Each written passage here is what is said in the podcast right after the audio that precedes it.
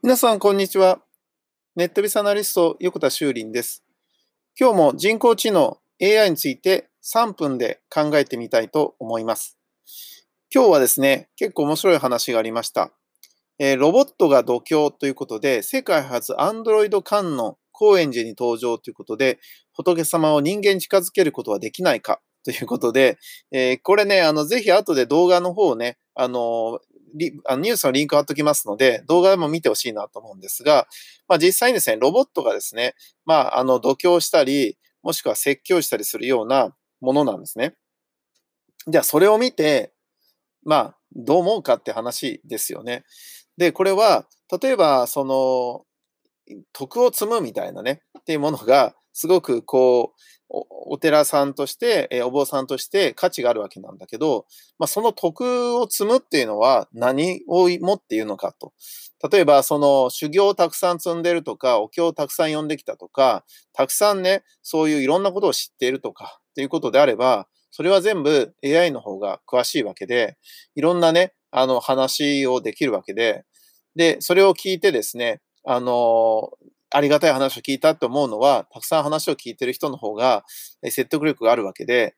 で、実際に、例えば、お寺さんが話してるけど、本当は仏さんとかね、あの、いわゆる大仏とか、こういったものが喋る代わりを代弁をしてるのがお坊さんなわけで、えー、もうすでに亡くなったね、その仏様に対して今の人が代弁してるわけですよね。だったら、それは人間じゃなくても、大仏が喋ってもいいわけで、大仏とが喋るのとロボットが喋るのは、どっちが、あの、どっちが大仏に近いんだったらロボットの方が近いかもしれないわけですよ。って考えると、まあ確かに人間じゃなくてもいいのかなと思ったりもしてくるんですけど、皆さんはいかがでしょうかね。で、その、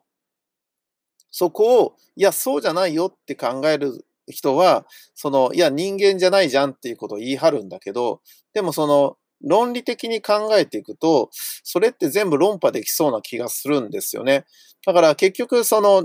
自分と同じものがいいと言っている価値観は確かにそれはあって、それならまあわかるんだけど、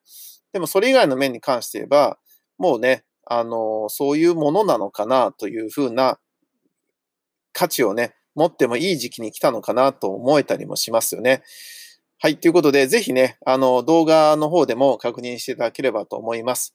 まあ、あの、この辺の議論は、なかなかね、その業界的に難しい、え、ものがあり、宗教の絡みますし、難しいかもしれませんが、今後生き残りをかけた意味で重要になってきそうな気もしますね。ネットベースアナリスト、横田修林でした。ありがとうございました。ではまた明日。